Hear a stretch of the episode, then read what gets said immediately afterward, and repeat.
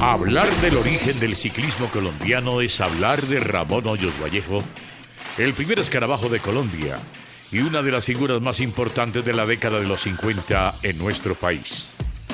Nació en el municipio de Marinilla, en el departamento de Antioquia, e hizo parte de la llamada hegemonía antioqueña en el ciclismo colombiano. La historia de Ramón Hoyos es algo muy popular por ser el avión refuego de fama internacional. La historia de Ramón Hoyos se extiende por réplicas, también la de Tito Gallo, Eto de Mesa y otros más.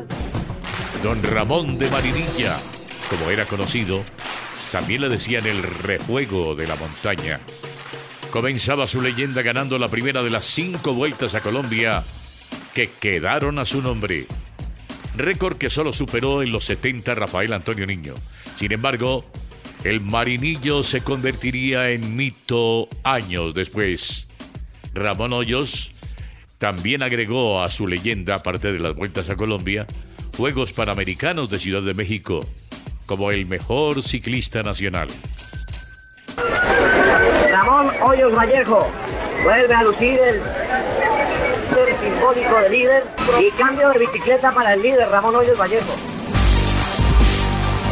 Sus títulos en las ediciones de 1953 y 1954 de la Vuelta a Colombia lo habían convertido en el mayor ídolo deportivo del país y habían transformado al departamento de Antioquia en la tierra de los más grandes pedalistas de esos tiempos. Pues yo aprendí a montar en bicicleta en, Marinilla, de un alquiladero de bicicletas que habían allá, pero muy poquitas, habían como cuatro o cinco bicicletas para alquilar allá. Entonces yo aprendí a montar allá y cuando aprendí a montar me sentí contento. Pero el problema es que en México estaban los mejores de todo el continente, comenzando por el extraordinario equipo anfitrión comandado por Rafael Vaca. Sin embargo, Colombia tenía lo suyo. Hoyos Vallejo no solo contaba con la experiencia local adquirida en pruebas domésticas, sino que ya tenía roce internacional. Había tenido oportunidad de conocer el trabajo de los grandes pedalistas europeos. Además, a don Ramón de Marinilla lo escudaban el cundinamarqués Benjamín Jiménez. Otros dicen que nació en Duitama, Boyacá. Benjamín Jiménez, soldado de profesión y legendario trepador de montañas. Justo Pintado Londoño, su gran coequipero en las vueltas a Colombia. Y el mítico, el intomable Zipa, Efraín Forero Triviño, el ganador de la primera vuelta a Colombia en bicicleta en 1951. Eran los ciclistas colombianos más famosos del mundo por esos días. Ellos cuatro, operando como una máquina perfectamente aceitada, destrozaron a los cuartetos de México, Argentina, Venezuela, Brasil, Uruguay y Guatemala y lograron las dos primeras medallas de oro en la historia del ciclismo colombiano en unos Juegos Panamericanos.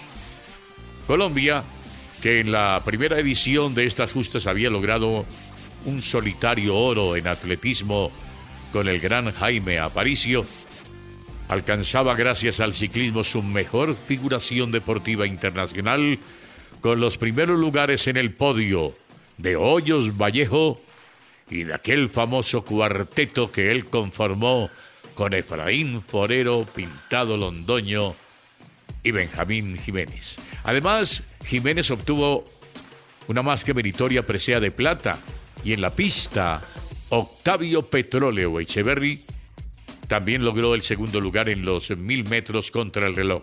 Ese año además se disputó la más legendaria Vuelta a Colombia de todos los tiempos y Ramón Hoyos Vallejo, el campeonísimo, logró una gesta que nadie ha logrado superar 55 años después.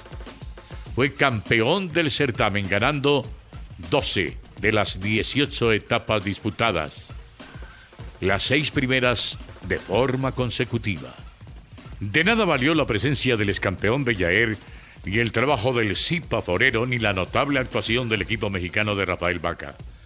La superioridad de don Ramón de Marinilla, como lo llamaba el campeón Carlos Arturo Rueda C., famoso narrador deportivo de la época, era incontestable, y no solo por sus condiciones, sino por el respaldo de un equipo excepcional, la famosa licuadora paisa.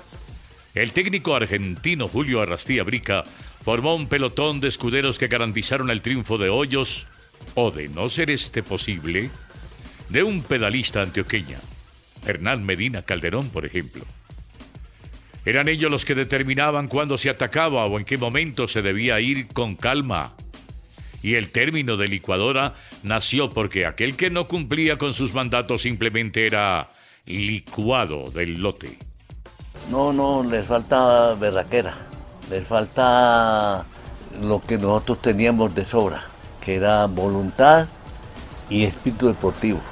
Ahora piensan en el billete, y cuando uno piensa en el billete primero, queda muy difícil. Por eso mismo fue que entre los siete primeros de la general no había nadie que no hubiera nacido en este departamento, Antioquia. Hay una anécdota espectacular de esa vuelta que muestra el impacto que tenía la presencia de Hoyos Vallejo en las carreteras del país. La etapa Pasto Tulcán fue un infierno. La lluvia había deteriorado un camino de herradura y los ciclistas se resbalaban y caían por doquier. Sin embargo, al día siguiente, cuando la prueba regresaba de Tulcán por ese mismo camino, el pelotón que comandaba el marinillo se encontró con la inesperada presencia de una vía completamente distinta. Estaba perfecta. Apenas cruzó la meta el último ciclista de la etapa del día anterior, el ingeniero jefe de la zona Luis Palacios convocó a todos los hombres de la región y en un tiempo récord lograron drenar la carretera, aplanarla y eliminar cualquier riesgo que ésta tuviera para los pedalistas. La Vuelta a Colombia había obrado su primer milagro. Hoyos lograría su cuarto título consecutivo un año después y lo volvería a obtener en 1958. La corona del 57 fue para el español José Gómez del Moral, quien aprovechó el retiro de la Armada antioqueño para dar el segundo golpe extranjero a nuestra gran prueba. Ese 1958 fue el último episodio de ese mito nacido en Marinilla. El furor por el ciclismo en el país había dejado atrás al fútbol y los periódicos y las emisoras le dedicaban más páginas y tiempo a los pedalazos que a lo que sucedía en un campeonato de fútbol en el que incluso los excampeones Nacional y Medellín se habían tenido que fusionar en un mismo equipo, el Independiente Nacional, para poder participar en esa temporada. Por eso cuando Ángelo Fausto Coppi aterrizó en el aeródromo de Techo, el 18 de diciembre de 1957, Colombia entera se paralizó. A fin de cuentas se trataba nada más y nada menos que del campeón mundial del 53, del dueño del récord de la hora por 14 años y del hombre que al pisar el Hotel Tequendama en donde se alojó, contaba con dos títulos del Tour de Francia y cuatro del Giro de Italia. Era el mejor ciclista del mundo, el campeonísimo, el divino jorobado, y fue la primera superestrella de las bielas que llegó a nuestro territorio. Copy llamó tanto la atención que incluso en el diario El Tiempo dieron como un hecho su participación en la Vuelta a Colombia de 1958, ya que varios empresarios estaban reuniendo el dinero para montarle un equipo y acabar así con la hegemonía antioqueña del multicampeón Ramón Hoyos Vallejo. Esto, por supuesto, nunca se vio. Ramón Hoyos Vallejo, viejo cóndor, desciendes del Olimpo de tu gloria con un haz de laureles inmortales, cubriendo con tus alas colosales el azul de tu inmensa trayectoria. Pero lo que sí se vivió en las carreteras del país fue el duelo particular entre Copi y Hoyos Vallejo en la tercera edición del Clásico El Colombiano, organizado por el tradicional diario de ese nombre. Varios patrocinadores respaldaron a Copi y su presencia atrajo a la más nutrida delegación de figuras extranjeras que hubiera visto Colombia. En la prueba doble entre Medellín y La Pintada estarían italianos, su paisano Ettore Milano y Luigi Casolla y el suizo Hugo Koblet campeón del Tour de 1951 y tres veces campeón de la Vuelta de su país. Sin embargo, a pesar del favoritismo y de la increíble experiencia de los europeos, el campeón fue Hoyos Vallejo.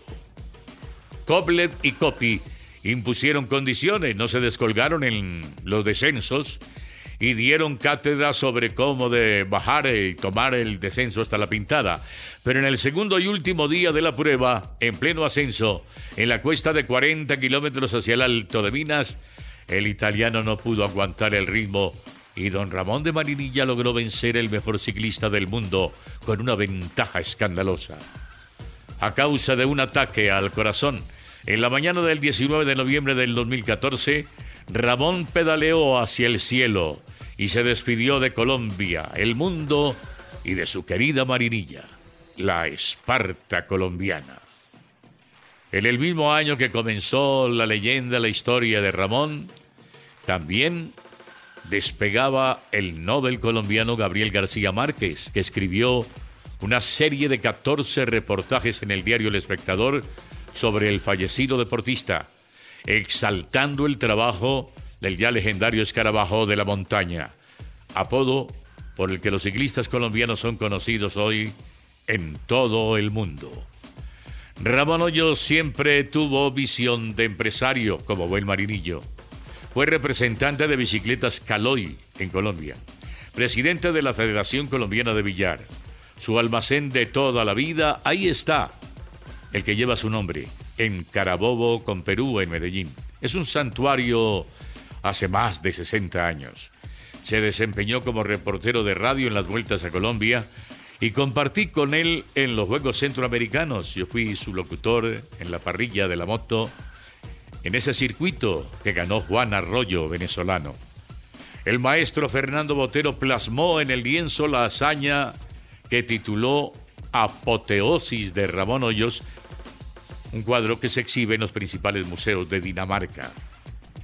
La canción de entonces, tarareada por todo un pueblo, vuelve a nuestra memoria. Ay, ay, ay, ay, lo digo yo. Fue el ciclista más valiente que existió. En mi vida, vivir en el campo como vivo aquí, esa es la vida mía me gusta más el campo que la ciudad. Los valientes extranjeros quieren ganar la carrera. Los valientes extranjeros quieren ganar la carrera. Pero aquí los colombianos, el que menos corre vuela. Pero aquí los colombianos, el que menos corre vuela. El equipo colombiano no se deja dominar. Adelante Ramón Hoyos hasta la meta final. Adelante Ramón Hoyos hasta la meta final.